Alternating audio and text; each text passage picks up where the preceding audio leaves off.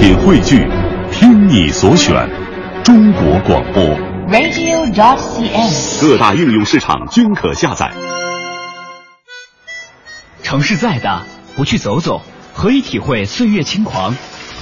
景色再美，不去看看，怎能品味瞬间感动？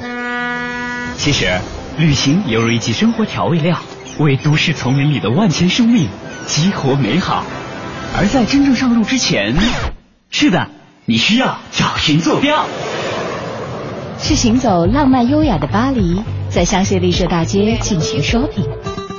还是坐在马德里文塔斯斗牛场观众席上感受力与美的搏击？美的搏击。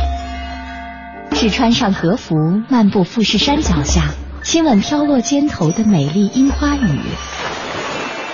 还是平躺在夏威夷细软的海滩上，看身旁经过的热辣泳装帅哥美女，耳边响起尤克里里欢快的乐曲。一游一季，我们为热爱生活的你规划好更精彩的目的地的目的地。现在，伴随着流动的电波，开始丈量一次说走就走的旅行。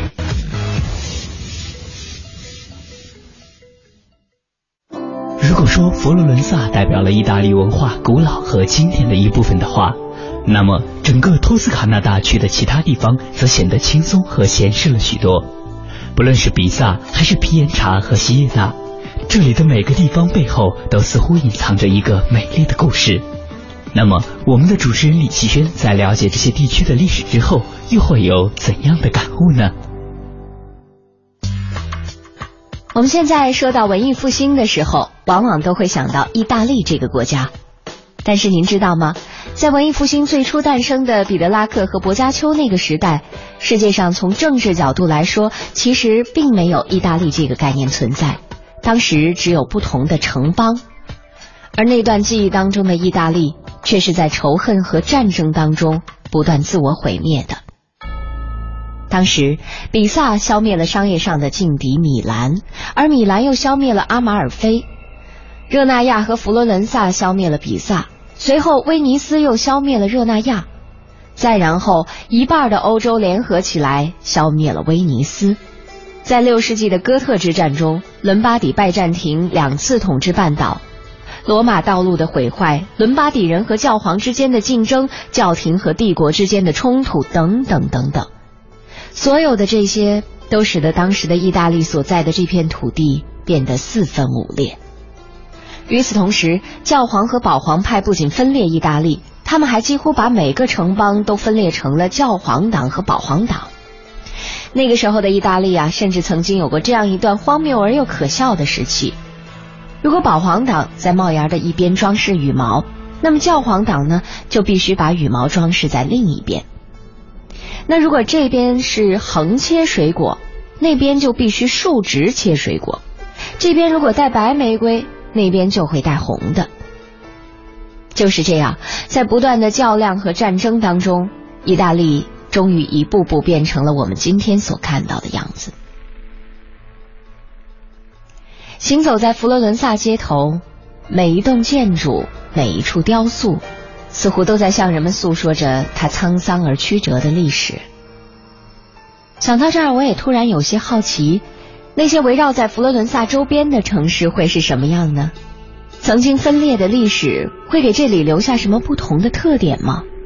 让我们来听听一游一季的节目嘉宾怎么说。《易星星》第五季之一游一季，采访策划张云远，客座嘉宾李密。苏富比艺术学院研究生，曾于国内顶尖拍卖行市场部工作，曾任国际最大酒店建筑设计事务所 HBA 艺术品顾问，现任北京蓝镜艺术中心总监。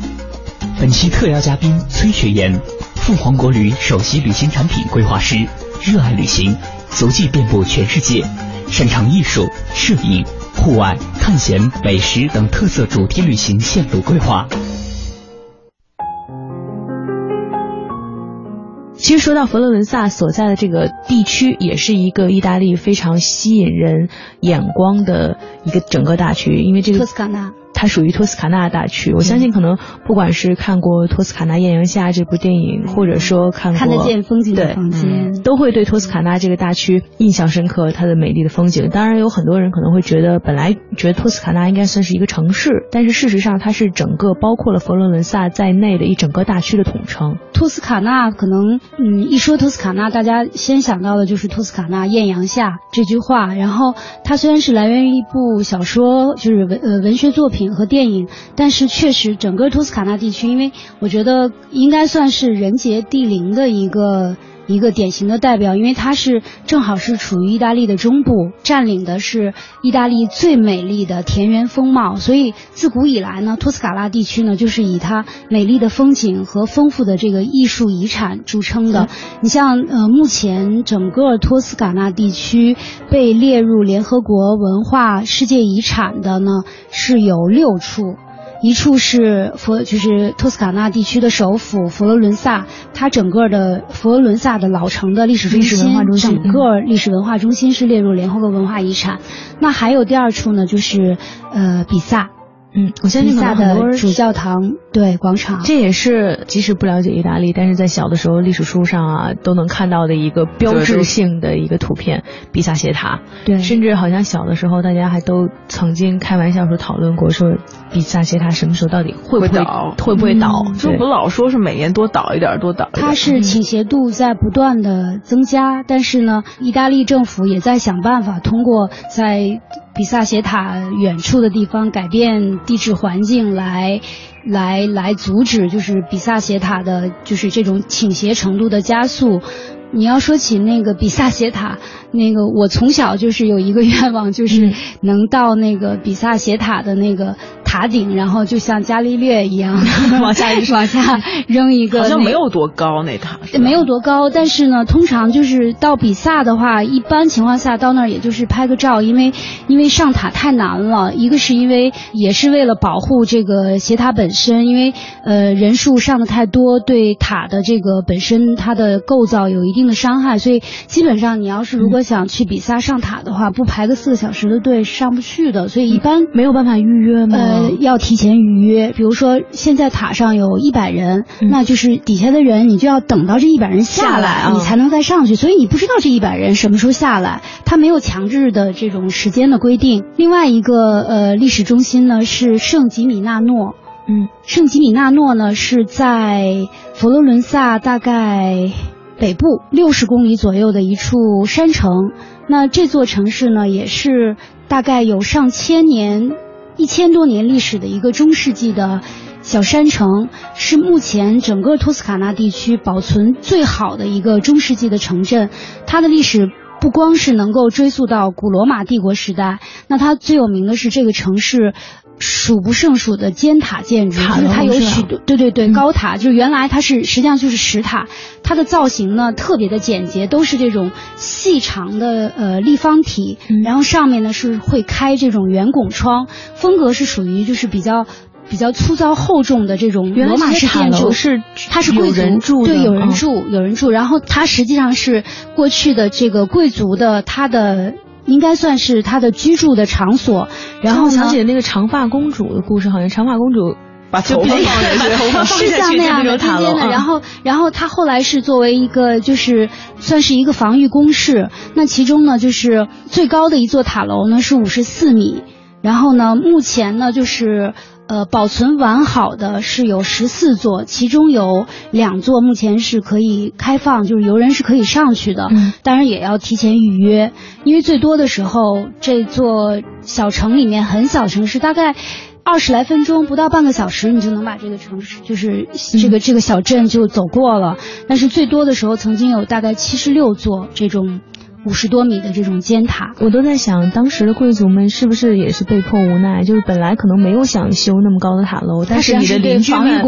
全都修的那么高的塔楼，然后基本上就没有所谓的那个景观以及防御可言。基本上一出去以后，一问主人家一问说有没有危险情况，如果是家丁回答的是看不到啊，这个就是 就很囧了，所以只能大家越盖越高，使得在一个小城里面这么多塔楼，真是挺让人难以想象。但是确实是它高塔上，它因为是建在山坡上，然后那些呃塔楼有这种可能是取呃取材于当地的这个食材，带带有这种有米白色的，有蜂蜜色的，然后还有红色的，哇，很漂亮。对，所以基本都是这个城食材，对，都是它都是当地的食材。对，嗯，其实托斯卡纳也算是它没有特别呃鼎盛时期的集中的文化在那儿，但是它也沿袭了挺长时间的不同的历史阶段的风格。以前托斯卡纳也算是个在。城小的城邦里，它算也算比较富的，所以在早期的时候，它没有那么朴素。它早期的建筑没有那么朴素，对对。而且到文艺复兴时期，它都还是有一些非常符合文艺复兴的主体的整个当时时代的风格的建筑比例啊，然后造型感啊，细节的一些东西都非常符合文艺复兴。但是后来不知道为什么就越来越村儿。偏查是那个托斯卡纳地区另外一处也是列入这个联合国文化遗产的，真的它都不能说是城市啊。但是呢，这个小城呢，因为它是教皇皮乌斯二世的出生地，所以的话呢，就是嗯，他当年就是主持重建这个城市呢，它是作为一个文艺复兴时期的一个理想城市的典范。来做的城市规划，所以整个目前这个就是它比佛罗伦萨本身更具有文艺复兴都市生活的这么一个典范。说到这儿，我特别感兴趣，我打断崔崔一下，就是文艺复兴时期的典范，让我特别好奇，就是说他想象中文艺复兴时期的这个城市的典范应该是一个什么？因为这一听应该是一个城市模板的样子，就是文艺复兴最标准的城市应该是什么样？相闻，对，老死不相往来，就是给人感觉就是应该是一个什么样的城市符合？因为我们我们知道文学作品能够看到文艺复兴时期的作品，然后从呃艺术作品当中可以看到呃很多留下的绘画的作品，能够看到当时他们艺术上面创作的风格。我其实还挺感兴趣，如果说在城市建筑上面特别文艺复兴的一座城市会是什么样的？嗯，说实话哈，因为可能是沿途，如果说你去意大利，无论说是从罗马走过来，还是从米兰、威尼斯走过来，我觉得它的建筑的艺术风格实在太丰富了。如果说一个小城，它保留的全部都是所谓的完整的文艺复兴时代的风格，那这城市呢，其实本身给我我。并没觉得有多好，因为它就是一个非常规整的一个城市。这个城市虽然是建在山上，但是有一个特别整齐的一个比较大的一个广场。嗯，那广场呢，按照文艺复兴的传统，广广场旁边肯定是要有这个教堂，然后教堂旁边就是一个一个宫殿，宫殿旁边就是市政厅，然后又又有一个主教宫殿。我我其实也一直在疑惑，就是说一个理想的完整的文艺复兴为什么是这样的？你想一个标志性的文艺。复兴的城市很难在一个大型的城市里，因为最理想的人的生活需要什么呢？你只要往人需要什么去想的。但 其实那个小城确实是在托斯卡纳那个众多的这种大城小镇里面，我觉得它是最最整洁、最漂亮的一个小镇。我是想问，就是像这个，比如说我们标志性的，假设说标志性的古镇。那你会想，这个古镇会具有的是，比如说小河，然后有小桥，然后有有无篷船，或这种这种想象。那其实我很想 象，对，就是古镇的形象，你会有一个概念，现代化大都市，或者每一个概念出来，你脑中肯定会有关键词的。我很想知道一个，对于你们来讲，想象中，如果说在没有看到偏差之前，你们想象中一个标准的文艺复兴式的这个这么一个小古城，它应该具有什么？不用是古城，就是。反正标准的文艺复兴的理想，就是一个，如果你造一个文艺复兴的理想国，肯定不是佛罗伦萨，就肯定不会是那么有钱的地儿。对对，就是这跟文艺复兴是相悖的。就是我相信人本这东西永远不能跟钱牵扯的太深。一个，而且复兴需要钱，而且甚至你刚刚突然让我想到，就不是文艺复兴的问题。只要你一谈到理想的人类居所或者人类的理想的小城，一定不会是特别集群型的大的都市，一定不会是一个在一个大的平原或者一块大的土地中的一块儿，一个鸡犬相闻的一对一个一个空地中间的一个大的城市，它一定是有点小丘陵，有山有有水，然后你可以辟出公园儿，你可以有酒窖，你可以有一部分的历史的遗迹让你保留在旁边，然后呃有教堂，可有教堂，有图书馆，有有历史。你们俩想象的这都是欧洲的吧？我觉得如果是中国也一样，桃花源嘛，就已经换些词了，教堂换成庙，然后那个那边是做榨那个榨榨油、榨橄榄油，你这边是榨菜籽油，只不过是结构一定，人类的理想居所不会是一个大的城市。应该首首先这个城市文艺复兴的这种，如果说复兴就文艺复兴的一个标准的城市，首先你你的想法一定得先小，得先精致，或者说就是就并没有那么精致，但是十分的有生活气息。对，不是那么的经济的繁荣，我觉得也不是那么大的宗教的集权，就是理想，无非就是生活的理想，不可能极端的走向任何的思想体系或者是政治有关的。嗯，所以一跟政治有关的跟什么有关了？什什么东西都有关了，所以它是一个相对更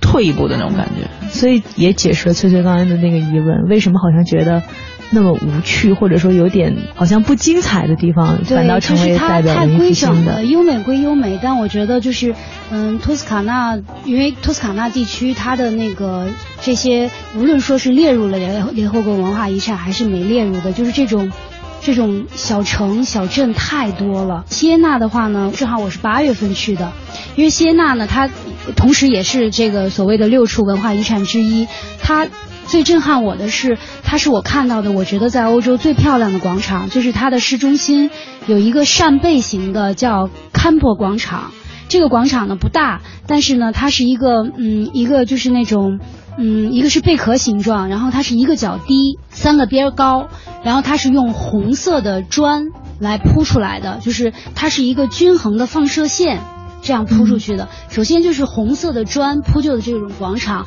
在整个意大利，我就在西呃，应该说是在整个欧洲，只有在锡耶纳我看到过，呃，非常漂亮。然后包括就是坎贝广场的这个教堂也很壮观，它外墙的那个雕饰也是讲述的都是。呃，好像是有点像是罗马城的来源的故事和狼有关的那个故事。然后我说的就是，呃，我到的八月份呢，正好赶上了每年八月份，锡耶纳有一个中世纪的吴安赛马，这个是意大利的一个，就是从中世纪。呃，一直流传保存至今的一个传统，就是一个一个传统的赛马比赛。但是它和现在的呃赛马比赛最大的区别是没有马鞍，对对对，就是是原来中世纪骑士的这种风格。所以你真的可以想象一下，就是马，就是它没有任何的鞍，然后那个那个骑手 对它。而且就是本身它，我我一直就是难以想象，就是说它这个这个城市本身很小，它是一个小镇，然后呢，它又都是那种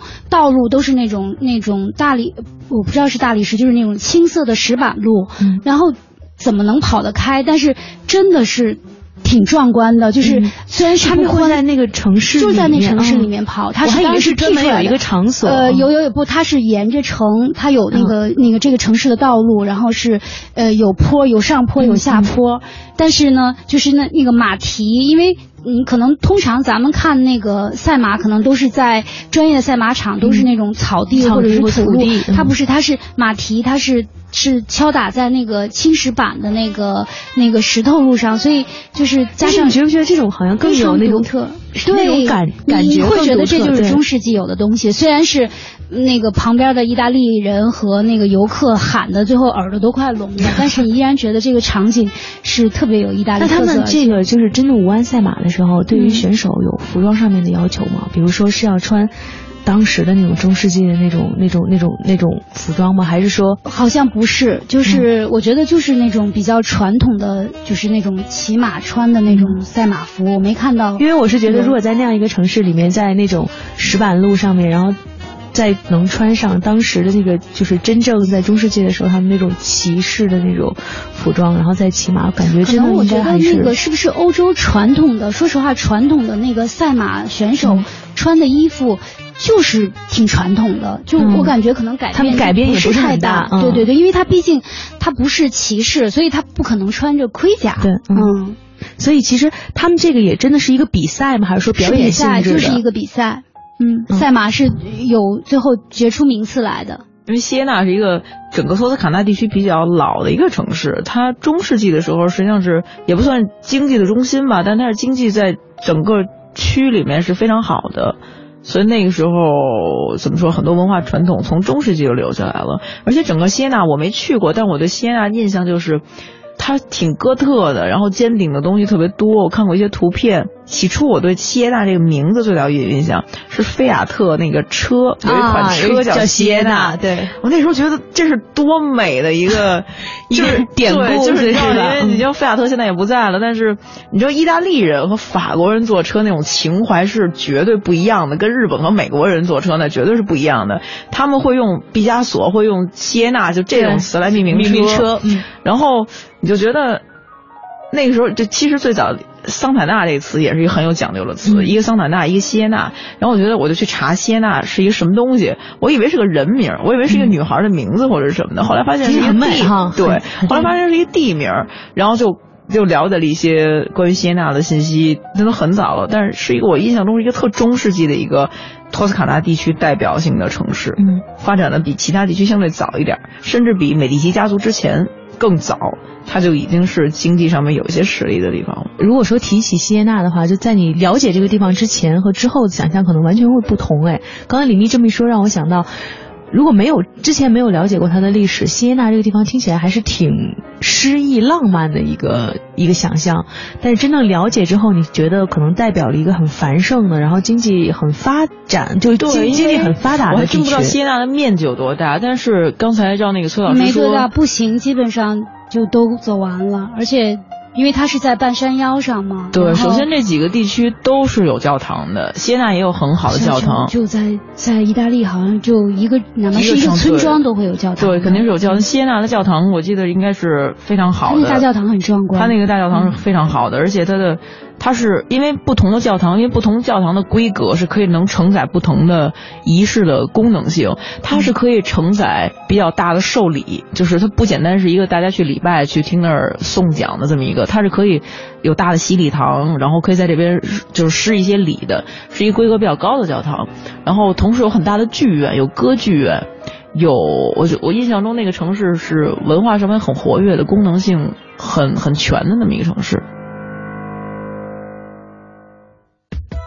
早就听说过锡耶纳这个城市的神奇，据说啊，这里完美的保存了中世纪的样貌，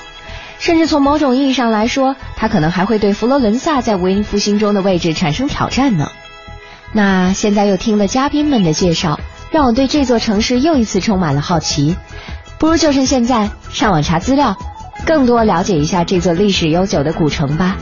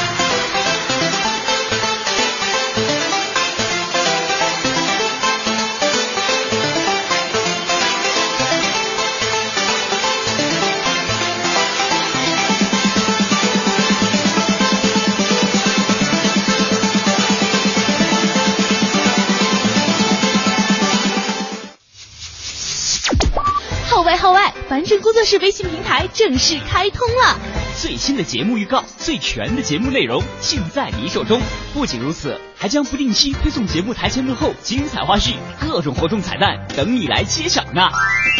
搜索方式有两种，您可要记住了。您可以通过微信公众账号搜索栏输入“凡尘工作室”的汉字“非凡”的凡加清晨的晨，或者输入“凡尘”的汉语拼音加工作室英文单词 S T U D I O，凡尘 Studio 即可找到我们。凡尘工作室用心截取一切与艺术相关的点点滴滴，为您重现快乐与美丽交相辉映的世界。亲，不见不散哦。真正的旅行，不在乎时间的流逝。离开熟悉的地方，去探索陌生的风景，体验未曾有过的人生。走过的每一个地方，遇到的每一个人，都将成为一段不可替代的记忆。一游一季，只属于你。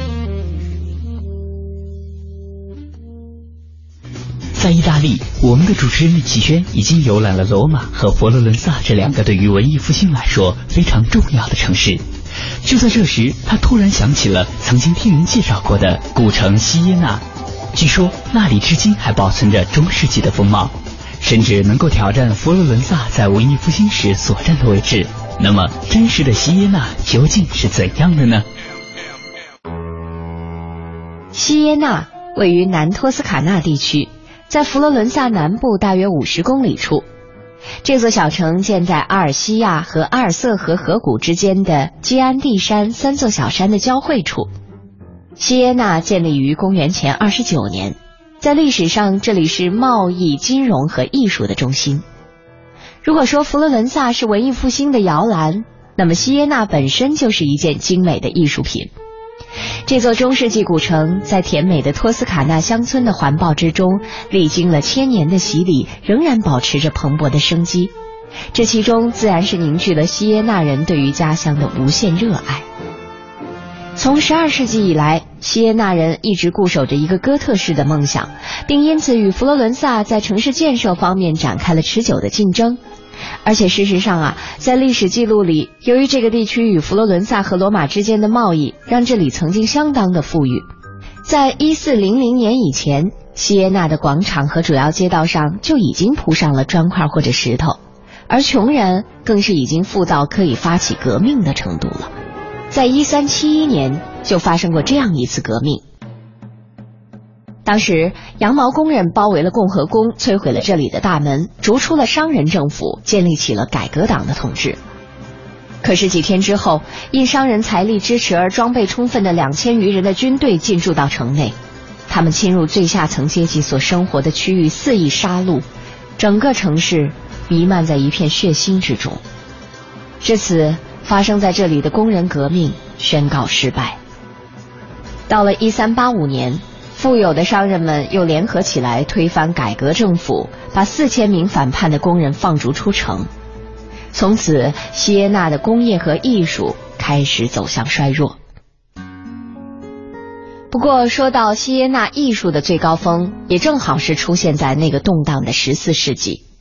在空旷的坎坡广场的西端，人们建立起了共和宫。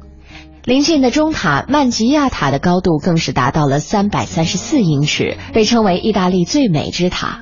一三一零年，锡耶纳的建筑家、雕刻家洛伦佐·曼塔尼到奥维托去设计天主教堂。他和其他的锡耶纳艺术家一起，狂热地致力于大门、半路柱以及三角墙的装饰，并且还在大理石上创造出了许多奇妙的作品。许多人说，锡耶纳从未脱离过中世纪。在那儿，所有残留的建筑和文艺作品使得文艺复兴复活，让人们感觉它并没有死，而是非常耐心的在历史的缝隙中等待着时机的到来。前面我们提到，锡耶纳是属于托斯卡纳地区的。其实，托斯卡纳这个名字我们好像并不是很陌生，在一些影视剧作品当中，我们可以看到那里美丽的风景。那不知道曾经到过这里的一游一季的嘉宾，对这里有什么样的印象呢？除了锡耶纳之外，他们还会推荐托斯卡纳的其他什么地方吗？我们来听听。《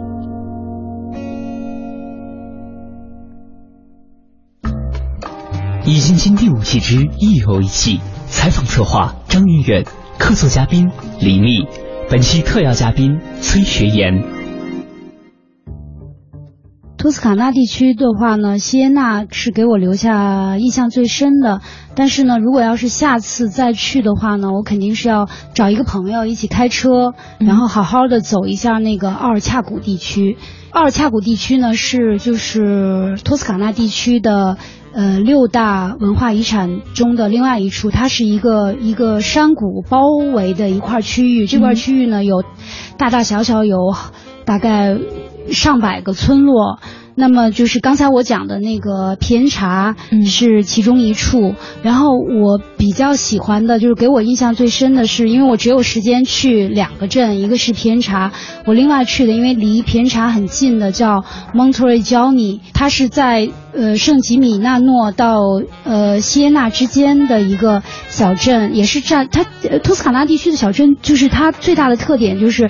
呃，要不然就在半山腰，要不然就在一个不高的山丘上，就它没有什么，它不是平原地貌。然后呢，它整个那个呃车是进行的这个镇子，然后镇子下面是一个大的停车场，然后你把车停在那儿，然后你就沿着那个山路往上走，它山路的两旁开的全都是。紫色的那个薰衣草花，它的这种薰衣草呢，又跟法国的那种薰衣草花田不一样，因为它是配着古城墙，还有那些山城里面的那些广场和教堂，它搭配的这种景观呢，是一种反正我突然想给我的印象特别的深，因为我是夏天去的。我突然想到，我曾经见过一个艺术家的。大地艺术家的作品，我们以前聊过大地，就是拿大型的景观在大型景观里面做，比如拿石头摆一个阵啊，或者是把整个海峡给拿布给封上了，什么那种大地艺术。我记得我没去是看过实景，但是有一个意大利艺术家特逗，在托斯卡纳地区做了一个，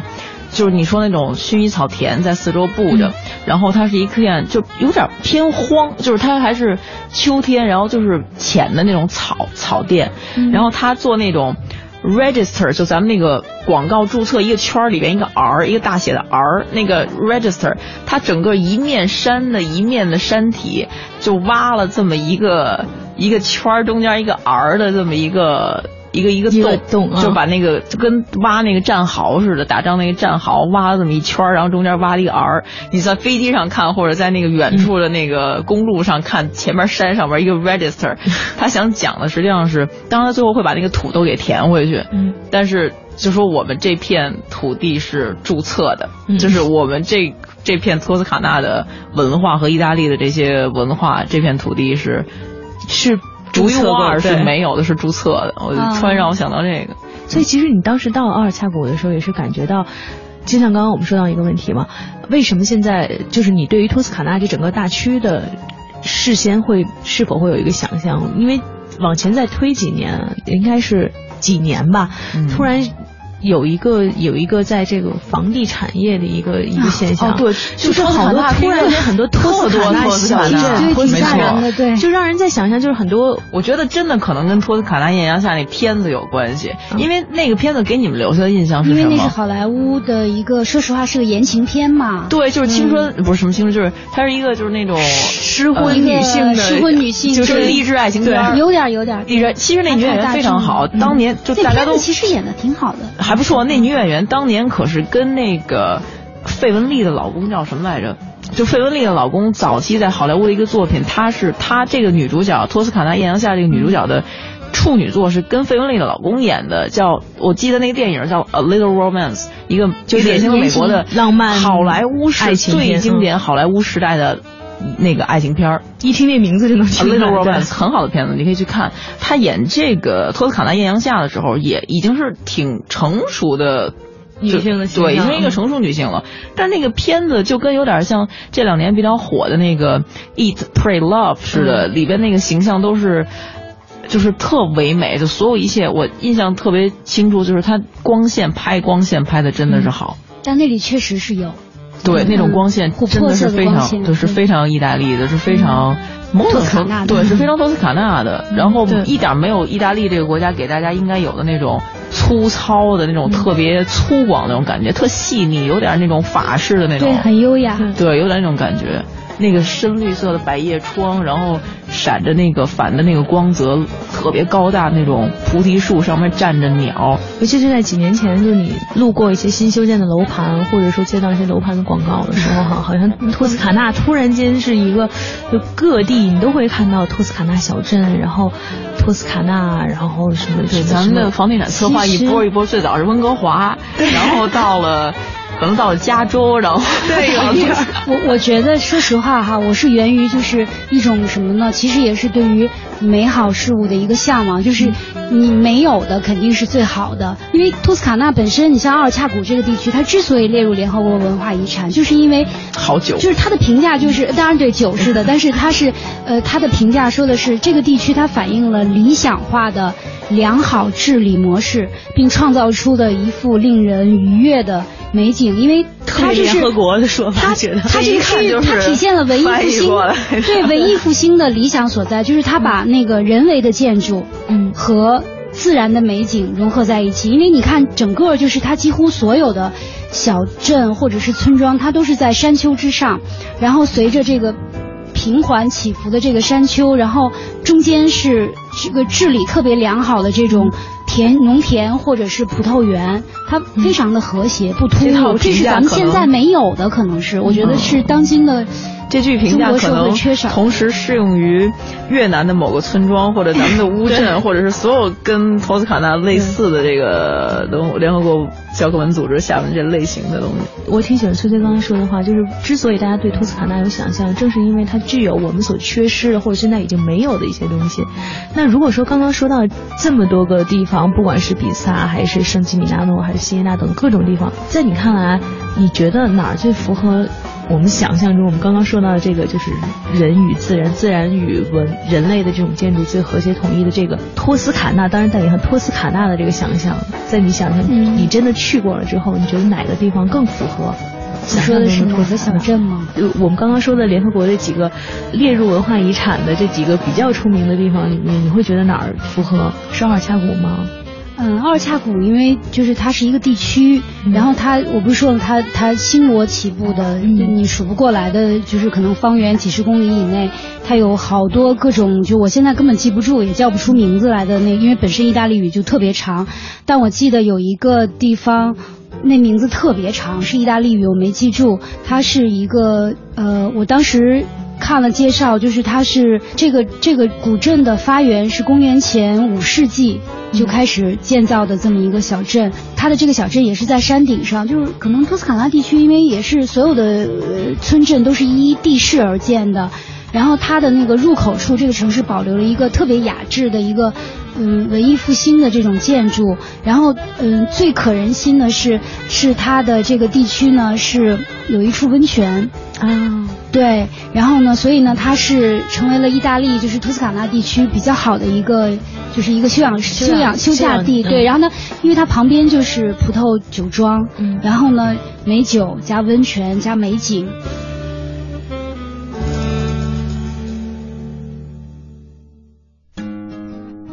听着嘉宾们的话，我的眼前似乎已经出现了托斯卡纳艳阳四射下的美景，真想亲自去那儿看一看。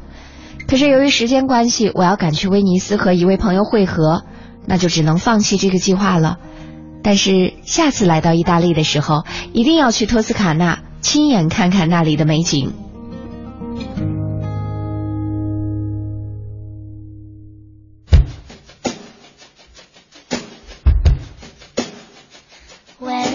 谢您收听今天的节目，欢迎您明天同一时间继续收听凡尘工作室更多精彩内容。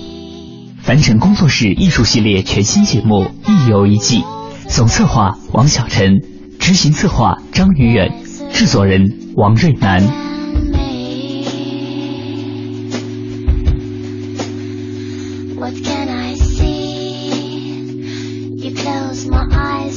Just need